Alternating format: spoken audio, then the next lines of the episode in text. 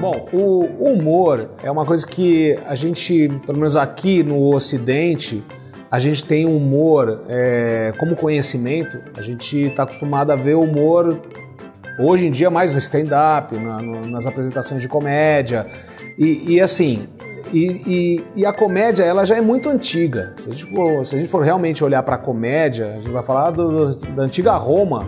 Já tinham sátiros, né? Que eram formas de você falar de coisas que eram importantes, mas de uma maneira jocosa.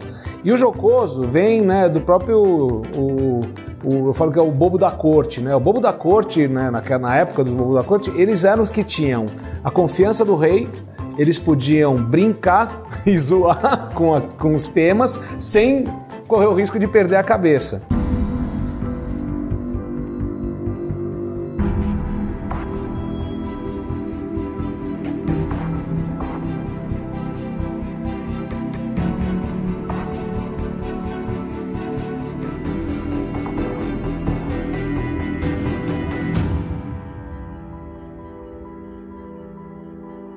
E quando a gente começa a olhar para a comédia, e a gente fala da comédia dell'arte, que é uma das grandes. Eh, vai, uma, acho que é o maior expoente que a gente pode falar. A comédia começou ali pelo século XVI, né? só os homens atuavam.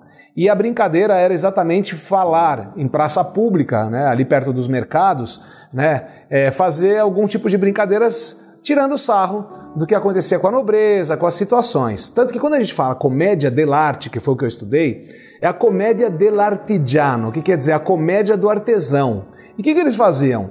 Era um, um, meio também de atrair as pessoas para o mercado. Então o pessoal estava lá vendendo as coisas, daí vinha lá um cara fazer um malabarismo, fazer uma brincadeira, e aí as pessoas ficavam lá assistindo, coisa que a gente vê hoje em São Paulo, a gente vê até hoje, né? na Praça da Sé. Então você vai para Fortaleza, você vê ali os comediantes na beira da praia, que era uma forma de atrair a atenção das pessoas, elas se divertiam, a pessoa relaxava e ela acabava em algum momento comprando algum produto que estava lá.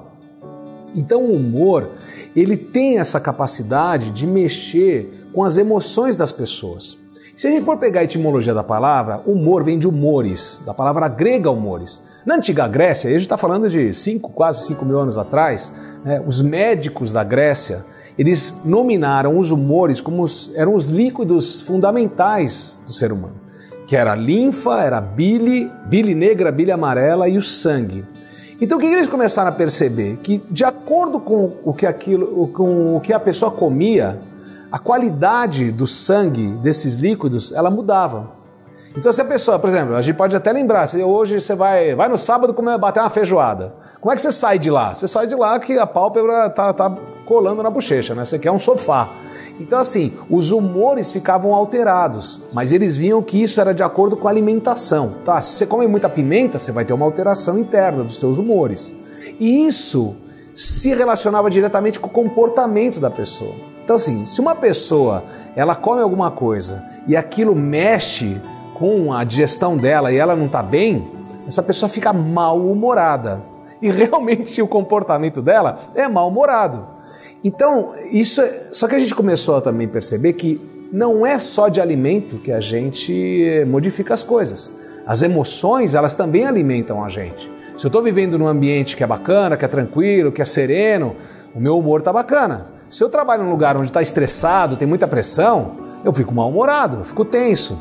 Então, dali nasceram também é, aquelas expressões do colérico, do fleumático, né, do sanguíneo, e tem mais um que agora eu esqueci. Enfim, mas assim, que exatamente fala que pessoas são essas que têm essas características. E cada uma dessas características, os temperamentos, estão ligados também a uma comparação com as estações do ano. Então a pessoa que é muito solar, né, ela é uma pessoa mais sanguínea, uma pessoa mais aberta, mais extrovertida. Né? O colérico, ele é uma pessoa que assim se dá bem com as pessoas, mas é uma pessoa mais de outono. Você pega um fleumático, é uma pessoa invernal, é uma pessoa mais fechada.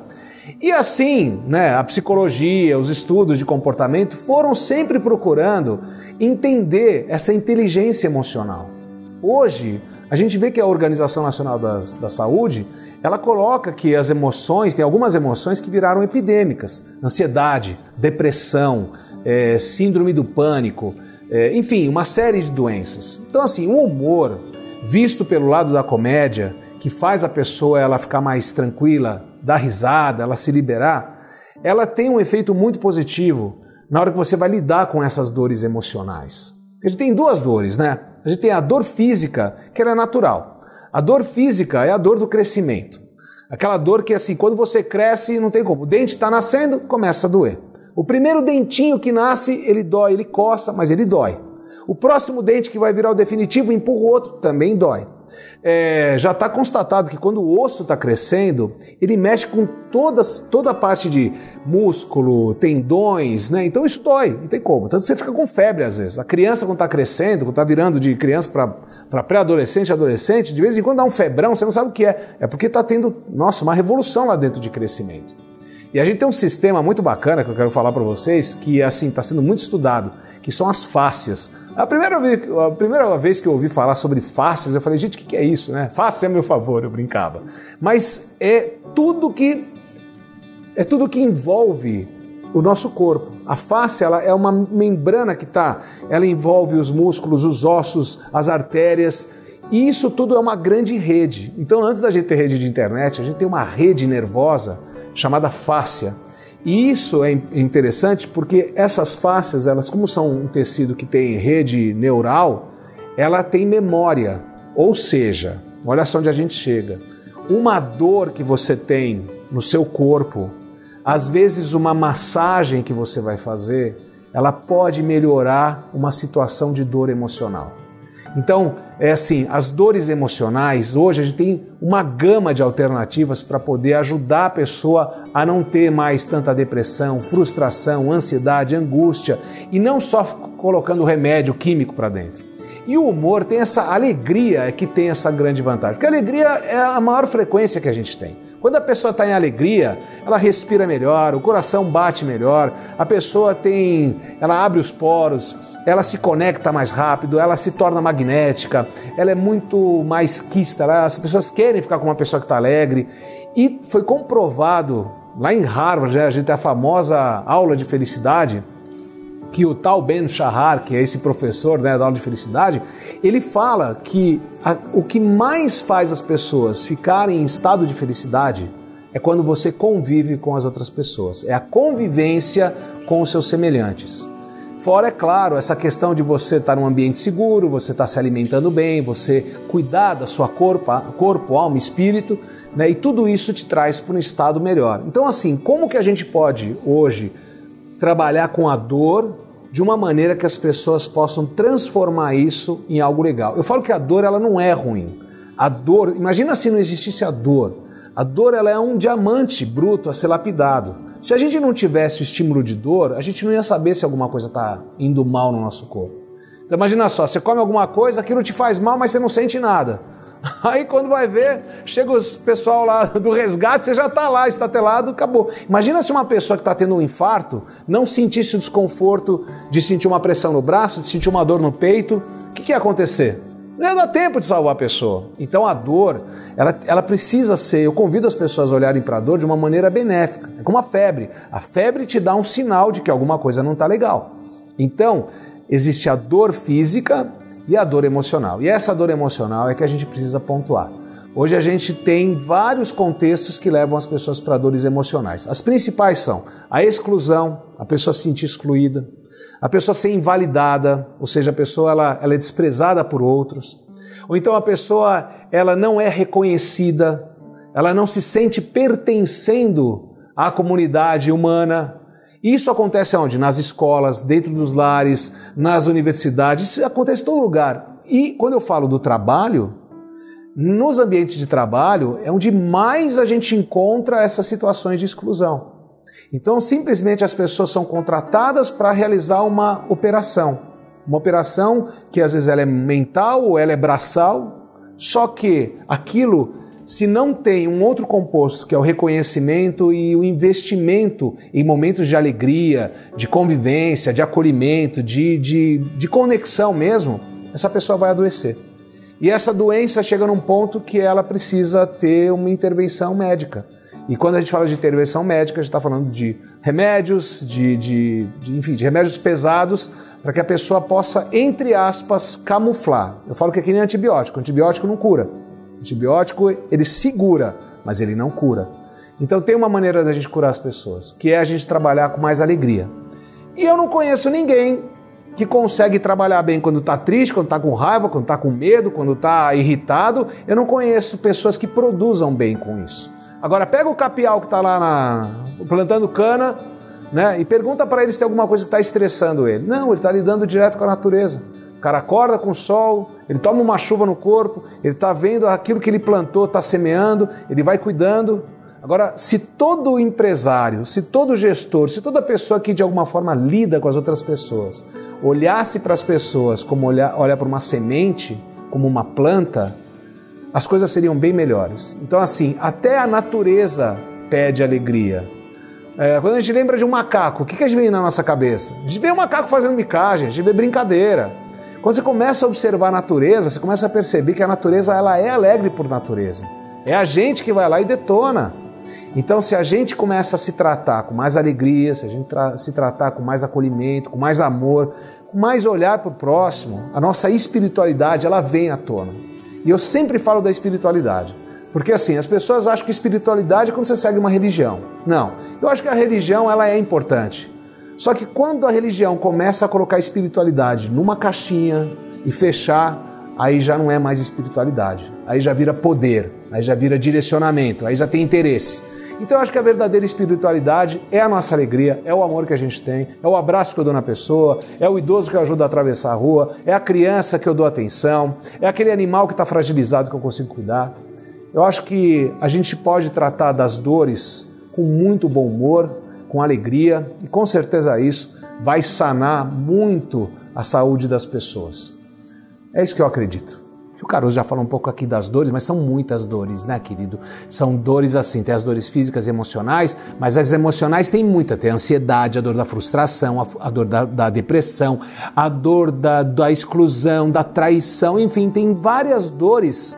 E a boa notícia é que todas elas dá para você arrumar, colocando pitadinhas de alegria, com consistência, com, né, fazendo esse ciclo da vida acontecer e as pessoas elas ficam melhores, né? Então é isso. Peraí, Babá, aproveitando que você é famosa desse jeito, Sim. vamos fazer um quadro como o da Xuxa. Ah. Eu jogo a dor e você manda o bom. Ai, adorei! Adorei, tô Vamos quente. lá. Espera aí, deixa eu me preparar. Adorei. Conecta. Vai. Usa pineal. Pode falar. Doutor Oliveira, vamos lá. tô chamando ele aqui pra mim. Ansiedade. A dor da ansiedade, gente, essa é uma dor que mora na vida das pessoas. Sabe por quê? Tudo tem uma polaridade. Então, a ansiedade, ela é diretamente proporcional, contrária à angústia. Então, vou falar da angústia antes para as pessoas entenderem o caminho. Angústia é a pessoa que está no retrovisor. A pessoa ela fica angustiada porque ela fica olhando para o passado, ela fica olhando para aquelas coisas que ela não conseguiu fazer, aquele relacionamento que ela não conseguiu fechar. Ela fica vendo só as coisas que ela falhou. Só que assim, falhe, falhou, tá falhado, não se falha mais nisso. Você não vai conseguir voltar o tempo atrás. Então, assim, o erro não é ruim. O erro é um degrau para você conseguir fazer a coisa melhor. O erro é uma oportunidade para você fazer a coisa da, da forma melhor que não deu certo daquela vez. Eu costumo falar que as pessoas não erram, elas estão na vida para aprender. Tem até o pessoal lá que usa o método Kaizen, aqueles japonesinhos safados, né? Que eles falam isso. Você, quando erra, você tem a oportunidade de aprender. Então, a angústia está diretamente ligada. Essa dor da angústia é quem fica muito olhando para o passado. Então, olha, falo para todo mundo: para de olhar para trás. Porque quem olha para trás é a gente que está com medo, que não sabe o que vem pela frente. E qual é a passagem da angústia para a ansiedade? É isso. Angústia é um lugar que não vale a pena você ficar, porque primeiro não vai te- você não vai voltar o tempo. Segundo, você não vai conseguir refazer aquilo que você já fez. Bolo que já foi feito não dá para refazer. E aí você vem por quê? Pro presente, que é o melhor lugar onde você pode estar. É você estar presente aqui agora, nesse momento. Que eu estou aqui conversando com você e nós estamos aqui. Não preciso pensar nem o que vai acontecer daqui a pouco, nem naquilo que passou atrás. E a ansiedade é aquela mulher, aquele homem, aquela criança, às vezes, que ela fica tão preocupada com aquilo que ainda vai acontecer que ela não consegue viver. Sabe assim, tipo, tem uma frase que a- aquela amiga minha que eu te falei, aquela cliente, a Daniela, fala que é maravilhosa. Ela fala assim: não tira o sapato antes de chegar na beira do rio. Pra que, que você vai tirar o sapato antes de chegar na beira do rio? Pra você pegar cascalho, pra você machucar o pé? Chega perto dos lugares, chegou lá onde você quer chegar, aí tá bom, chegou perto do rio, aí você tira o sapatinho e aí você entra no rio e curte aquela aguinha gostosa. A ansiedade está exatamente nessa pessoa que fica sempre pensando, ela nunca está no presente, está sempre pensando no que vai acontecer, no que vai acontecer. Agora eu tenho que fazer isso. Aquela pessoa que está é, tá passando o batom e já está imaginando ela sabe, mexendo na panela na hora do, do, do, almoço. É aquele empresário que ele senta na cadeira e ele não consegue ler os e-mails dele, porque ele já está pensando na reunião que vai acontecer daqui a duas semanas lá nos Estados Unidos. E essa pessoa, o que acontece quando você está com ansiedade? Aí você tem uma liberação muito grande de cortisol. O cortisol é uma coisa que acaba com o seu físico. Ele é ácido, ele, ele te traz estresse, pode dar problema cardíaco. Então, assim, para que ficar ansioso? Você não vai conseguir mexer no tempo. Eu sempre falo para todos os meus clientes: crie o seu próprio tempo. Você é o relógio da sua vida.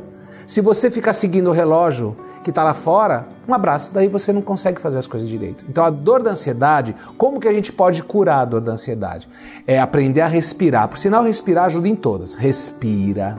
Fazer uma meditação. Lembrando que meditação não é uma coisa do outro mundo. É você simplesmente sentar num lugar e, se possível, ter uma vista bacana, você olhar para aquele lugar e ficar simplesmente contemplando e respirar. Presta atenção na sua respiração. O seu corpo vai começar a entrar numa calma e aquela ansiedade vai começar a baixar. Você não vai ficar mais com aquela respiração no peito aqui curtinha e você consegue fazer as coisas melhor. Então assim, não precisa ficar tomando um monte de ansiolítico para você pegar essa coisa da ansiedade. Respira, vai fazer uma caminhada, anda descalça, toma uma ducha morninha, depois uma água fria, se alimenta de maneira leve que a ansiedade vai embora. Essa é a melhor forma de você lidar com a dor da ansiedade. Respondi, Xuxo? Tá lindo. Ai. E a dor da culpa? A dor da culpa. A dor da culpa está muito relacionada um pouquinho à angústia.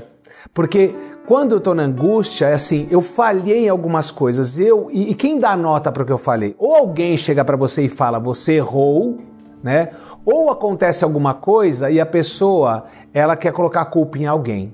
Então a dor da culpa é na verdade a dor de quando eu não consigo realizar alguma coisa. Agora, culpa é uma palavra muito forte, porque assim, é, a pessoa, quando faz alguma coisa errada, eu parto do princípio que ninguém sai fazendo coisa errada por uh, livre e espontânea vontade. Eu não, eu não vou fazer alguma coisa, vou fazer alguma coisa para prejudicar o outro. Claro, tem gente que, né, pelo amor de Deus, tem gente que realmente é malvada e faz alguma coisa para instigar a pessoa. Mas a culpa é uma coisa que não deveria, deveria ser banida essa palavra, né? Porque a culpa ela, ela, ela não é alguma coisa que acontece propositalmente. Por exemplo, é claro, tem responsabilidades. Vamos falar da responsabilidade. Se você segue o protocolo da responsabilidade, não, existem, não existirão culpas. Então, por exemplo, vamos imaginar, vou pegar um caso. A pessoa vai construir uma casa. Ela tem um projeto arquitetônico. Ela tem que fazer aquela casa, fazendo a base direitinho, etc e tal. Se ela usa um material de baixa qualidade, o risco daquela casa sofrer uma rachadura e cair, aí é culpa da pessoa, por quê? Porque não seguiu né, as, as normas de como você utilizar um bom produto, fazer a ação de uma boa maneira. Uma pessoa que anda de carro e ela fica andando a 120 por hora numa rua que tem 40 km por hora, ela corre o risco de atropelar uma pessoa. Então, assim, é culpa da pessoa não ter, de novo, feito as coisas como devem ter sido feitas. Então, assim, a culpa está morando sempre na atitude de uma pessoa fazer alguma coisa que ela já sabe previamente que está errado. Então, qual é a solução? Não faça as coisas de forma errada. Faça as coisas direito, respeite os limites que são dados nos contextos que você está vivendo e, principalmente, para de ter culpa quando você olha para sua barriguinha. Porque se você está com uma barriguinha, é porque você cultivou essa barriguinha, né? É tanta coxinha, macarrão, é pizza, Coca-Cola, é todas essas coisas, com todo respeito à Coca-Cola e os refrigerantes, né? Que não fazem bem, mas tudo bem, né? A escolha é tua, mas não vai culpar depois o outro, né? E assim, a pior coisa que você pode fazer, que uma pessoa pode fazer, não é nem a culpa de alguma ação que ela fez, ela culpar a si própria. Porque você, quando você se culpa, você está se invalidando, você está se julgando. Agora imagina só, é, isso eu falo para as mulheres. Mulher, para de reclamar que você está com aquele braço balançando, né? Porque se o braço pudesse responder, porque a mulher ela acorda, ela vai lá na frente do espelho, daí ela faz assim, ela vê aquela pelanquinha, ela fala: Nossa, que horrível! Imagina a pelanca como é que responde para ela: Vai malhar, sua desgraçada! Se a pessoa, se a mulher ela olha e fala assim, tá com a cara assim, toda assim, é, torrada de tomar tanto sol, fala, nossa senhora, olha essa pele, o que, que a pele falaria? Fala, se cuida, passa um hidratante, passa um protetor solar. Então, assim, o corpo da gente não fala, não tem a boca para falar. Então para de culpar o seu corpo, porque cada vez que você põe culpa no seu corpo, você está mandando uma informação de invalidação. E isso vai te deixar doente. Quando você menos esperar, você está frustrada, você está frustrado, você entra numa depressão e aí você vai ter que fazer o quê? Vim falar com a Vavá. E eu tenho uma premissa. Eu não gosto que os clientes ou os meus pacientes fiquem muito tempo comigo. Porque assim, eu sou uma profissional da saúde e não da doença. Essa é a grande diferença que a gente precisa falar para as pessoas. Os profissionais da saúde, está no nome, não profissional da doença. E tem muito profissional da doença espalhado por aí. E assim, eh, eu tenho fé que esses profissionais ainda vão se espiritualizar mais e vão entender que a missão deles nesse planeta é fazer a prevenção da saúde, é ser um profissional da saúde e não um profissional da doença. Aí a culpa ela desaparece. Esse que eu acredito. Combo agora: abandono, exclusão e indiferença. Abandono, exclusão, indiferença e solidão. É ótimo falar disso, porque realmente faz tudo parte de uma coisa só. Quando a gente fala de abandono, a gente já está falando de exclusão. Né? Indiferença é a não validação, que está dentro da exclusão também. E tem outro que você falou? É a solidão. Então, assim, a, o abandono, a exclusão, é, a indiferença, ela vai te levar para a solidão. Então tem uma grande diferença entre você falar solidão e ser solitário. Uma coisa, uma pessoa que tem uma vida solitária, às vezes é uma opção dela, ela gosta de ficar mais tempo sozinha. Mas a solidão, imagina um quarto sem mobília nenhuma, sem nada, sem luz e você ali, né, e não consegue sair de lá. É o estado da solidão, é muito complicado isso. Então, assim, quando você tem um abandono, o abandono não precisa ser necessariamente uma historinha que ah, a criança foi abandonada na porta de casa. Não, não é isso. O abandono, às vezes, você está dentro da sua casa e você está abandonado. As pessoas não olham para você, as pessoas não, não te acolhem. Por algum motivo você é deixada de lado, deixado de lado. E o abandono e a exclusão são praticamente a mesma coisa. E aí, quando você vai para esse momento né, de, de indiferença, de invalidação, é, isso causa na gente uma das maiores dores, que é quando você não se sente mais pertencendo a algum lugar. Por que, que as pessoas procuram tanto igrejas, centros religiosos, né, grupos, para que ela possa se sentir pertencendo à, à, à humanidade? Então, outro dia eu estava com uma cliente que, assim, ela foi criada no catolicismo e aí ela foi para o evangelismo. Mas ela já mudou, mas eu já vou chegar onde eu vou chegar. Ela estava lá no católico, etc. E tal, ia lá na igreja todo domingo, ia no sábado, etc. e tal, congregação, fazia parte das mulheres, etc. Tá bom. Não estava não tava tendo sentido para ela. Daí ela conheceu umas pessoas do evangelismo. Quando ela foi lá, teve uma coisa que chamou muito ela, que as pessoas se chamavam de irmãos meu irmão, minha irmã, meu irmão, minha irmã. Então, o senso de família está dentro das religiões. Mas também em algum momento começou a não funcionar mais o evangelismo para ela, e tudo bem. E aí ela foi experimentar conhecer outras religiões, que eu faço voto que todas as pessoas possam conhecer, não para seguirem aquela religião, mas para poder respeitar as pessoas que fazem parte né, de uma religião que é um espírita, que é um evangélico, que é um budista, que é um judeu, que é um protestante. Enfim, todas as religiões elas levam a gente para uma única palavra que todas elas pregam, que é o amor ao próximo. Então isso está certo. Então o que aconteceu? Essa pessoa, ela foi buscar uma situação de abandono, de exclusão, ela foi buscar fora isso. Mas na verdade, a gente precisa olhar para dentro. O Jung fala muito isso. O Jung fala: quem olha para dentro desperta, quem olha para fora sonha. Então a solução das dores da nossa vida não estão todas lá fora, elas estão dentro da gente. E como a gente faz para entrar em contato com a gente? Procura pessoas que possam te ajudar, procura orientadores, né? Ouça várias pessoas, conviva com pessoas de algumas, alguns lugares, de religiões, aprenda sobre isso, mas para quê? Para você aprender a olhar para dentro, porque tudo está dentro. Tudo que acontece na nossa vida depende daquilo que acontece dentro. E uma das uma das dicas que eu dou para você, se você está se sentindo abandonada, se você está se sentindo excluída, se você está se sentindo invalidada, se você está na solidão, Do que, você está precisando? De gente. Então, para você buscar gente, você vai aonde? Vá fazer algo que você possa trabalhar sua gratidão. Tem um monte de gente que está precisando de ajuda. Tem idosos, tem crianças, tem crianças com câncer, tem mães solteiras que estão precisando de ajuda. Vá buscar ONGs, instituições e ofereça o seu serviço, o seu tempo, a sua atenção, o seu amor, o seu acolhimento. Quando você faz o bem para o outro, é imediato que você recebe. Essa é a gratidão. Ser grato não é você ficar só doando dinheiro para algum lugar. Ser grato é você poder exercitar a sua humanidade em prol das outras pessoas. Você pode até ser uma pessoa que gosta muito de bichos, né? Quantos animais aí que estão soltos, animais que estão em, em, em lares de animais. Eu conheço um lugar perto do interior de São Paulo que tem um santuário. E a mulher é uma santa mesmo, porque ela, ela tem uma égua, ela tem uma ela tem uma porquinha, olha que coisa, ela tem uma porquinha, uma porquinha que era para ser uma porquinha, fizeram um experimento nela, só que as patinhas ficaram curtas e ela virou uma leitoa. Então imagina, ela se arrasta, tadinha, mas o carinho que se dá lá, entendeu? Então assim, é, você vai lá nesse santuário, tem a vaquinha, tem o coelhinho, tem a, a pomba manca. Você fala, ah, mas uma pessoa, nossa, que, que dádiva nela fazer isso. Não é para todo mundo. Mas imagina só esses animais como são gratos para receber o carinho dessa pessoa. Então, se a gente consegue lidar tão bem com os animais, por que a gente não vai ajudar as pessoas? Tá cheio de gente para ajudar. O meu trabalho é ajudar as pessoas, o meu trabalho é ajudar você quando você está com alguma dor emocional. Então, assim, ninguém merece ficar no abandono, nem na exclusão, muito menos na solidão. O ser humano não foi feito para ficar na solidão. O ser humano foi feito para ficar um com o outro. É nisso que eu acredito, tá, meu gato?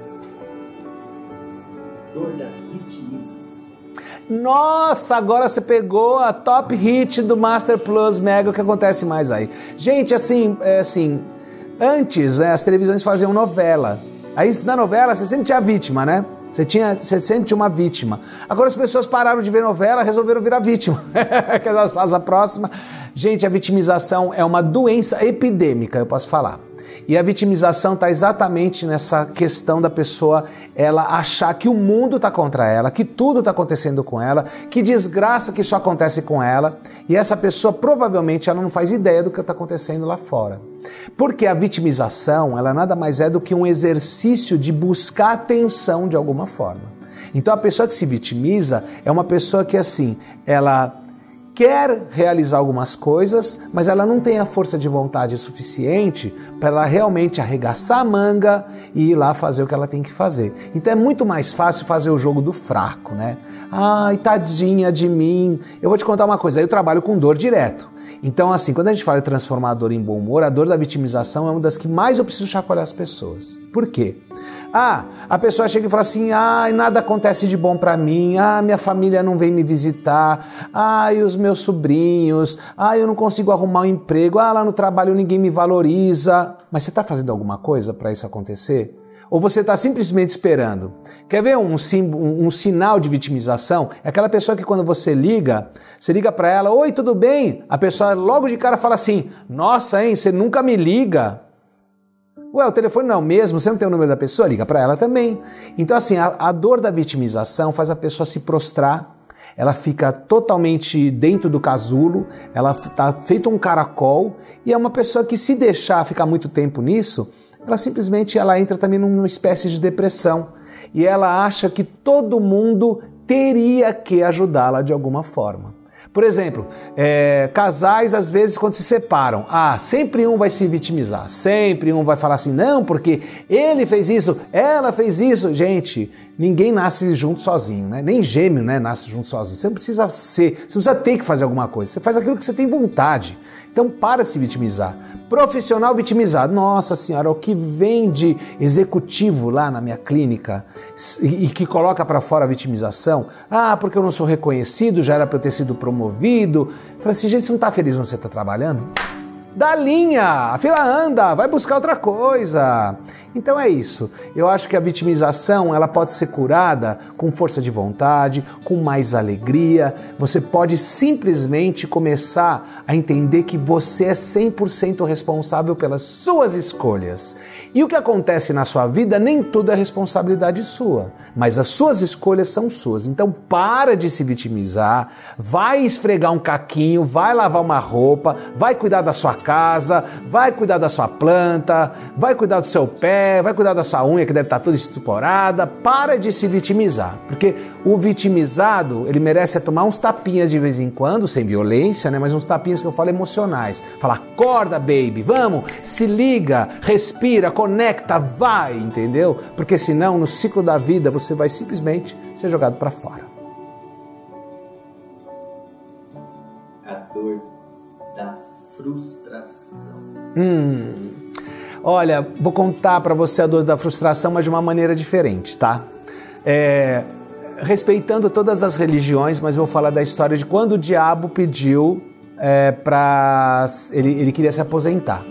Aí o diabo virou e falou assim: Ah, eu vou me aposentar, tô cansado, já levei bastante gente lá pro limbo, né? É uma história muito bacana. Daí que ele fez, ele falou assim: Bom, vou fazer um, né? É, família, família vem de tudo. ele queria passar, acho que o resto da vida dele em algum lugar, então ele falou, abriu uma banquinha, né? Aí ele começou a vender um monte de coisa, começou a vender é, dor de cabeça, começou a vender dor na anca, começou a vender as dores, né? E aí, o que aconteceu? As pessoas, né, em menos de um dia acabou. Né? Acabou tudo que ele tinha para vender, né? Tristeza, né? porque o pessoal vitimização, ele colocou tudo lá na prateleira e o pessoal comprou tudo. E tinha uma caixinha bonitinha, vermelhinha lá num canto. Aí chegou uma curiosa assim, falou assim: "O que, que tem naquela caixa?" Falou: "Não, não, não, aqui nessa caixa tem umas coisas que, assim, é, eu olho e me lembram de como eu fiz o meu trabalho bem feito na humanidade, né? Eu como, como diabo. E essas coisas acho que eu vou levar de souvenir, né? Para lembrar da minha profissão." Aí ela, não, não, mas põe a venda, o que, que é? Falei, não, eu prefiro não, porque assim são coisas que realmente me remetem aquilo que eu fiz né, tão bem na humanidade. Bom, de tanta insistência, chegou mais um pessoal, queria saber o que tinha na caixinha, o que tinha na caixinha. Aí eu falei assim: ah, tá bom, olha, mas é o seguinte, se eu for vender isso, eu vou vender muito caro. Não, não tem problema, a gente paga, a gente paga, a gente faz uma vaquinha. Bom, moral da história, ele deixou duas coisas que ia levar com ele que era o que mais é, trazia glamour para o trabalho do diabo.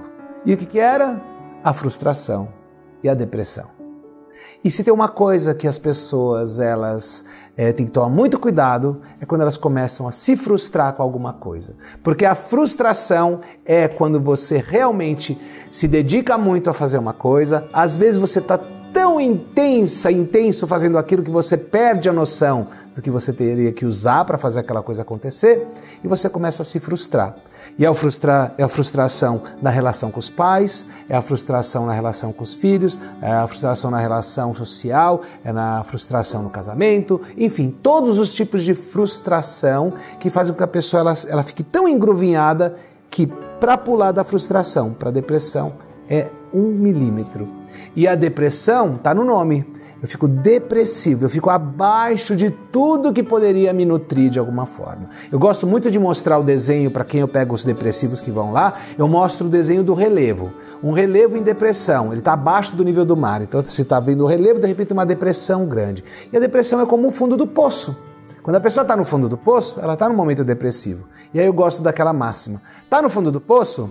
Então você faz força no pé, pega impulso e começa a sair do, do, do poço. Então, a, a, dor da frustração é uma dor muito forte. Ela é uma dor que precisa ser melhor trabalhada, precisa pôr muito amor, muito acolhimento, muita alegria para a pessoa começar a entender que a frustração ela passa. Na verdade, toda dor passa. A dor não fica. Eu falo, dá passagem para a frustração. Ah, com quem você se frustrou? Eu pergunto. Ah, me frustrei com esse relacionamento. Eu falo, vamos fragmentar? Que é o medo, né? A frustração está diretamente ligada do medo. E eu criei uma sigla. Na verdade, não fui eu, foi o Caruso que criou uma sigla. Que medo chama Meu envolvimento determina oportunidades. O que quer dizer com isso? Que quando eu olho para aquilo que está me travando, eu começo a fragmentar. Pega aquilo que te dá medo e começa a perceber as partes daquilo que te dá medo. Ah, uma situação, ah, uma reunião na minha empresa me dá medo. Tá bom, então vamos olhar para a reunião. O que, que, tem na reunião? Na reunião tem outros profissionais. Quem são os profissionais? Ah, tem, um, tem um cara que é da parte financeira, tem o um cara do marketing, tem a pessoa de, de logística. O que cada um deles faz? Por que, que você tem medo daquilo? Quando você começa a separar as partes, fica mais fácil de você lidar com elas. É que nem um quebra-cabeças. Você olha um quebra-cabeça, você pega uma pecinha de cada vez e vai colocando. Quando você vê, aquela dificuldade do início de você remontar começa a desaparecer. Por isso que eu falo que quando a gente separa o todo, quando você abre um quebra-cabeça, ele é maior do que quando ele está na forma toda completa. Então você consegue trabalhar com a tua frustração e o teu medo de uma maneira muito mais alegre e feliz. Então se você está frustrado, começa a buscar mais amor, começa a buscar as pessoas, busca orientação e assim a dica é Vá viver momentos felizes. Vá, vá, vá em lugares que te façam bem, que te tragam alegria. Vá rir. Rir faz um bem danado. Vai rir, que a risada afasta qualquer coisa. Você deu risada da frustração, a frustração começa a virar uma coisa diferente e você não entra na depressão. É isso. Te ver mais vezes por aqui no canal? Ah, quando você quiser, quando as pessoas quiserem, eu já vou deixar um recado para você que está conhecendo a doutora Vavá hoje. Você me encontra aqui, porque agora eu faço parte desse círculo maravilhoso, né, onde a gente pode se encontrar. Né? A gente pode até um dia combinar uma roda, uma roda de conversa com a Vavá e vai ser um prazer estar aqui com vocês aqui nesse canal. E obrigado por terem me chamado. Agradeço o Caruso também, aquele fofo, lindo, maravilhoso, né, que sempre dá tanto apoio pro meu trabalho. E obrigado a vocês que me chamaram, tá bom? Um beijo da Vavá e até já.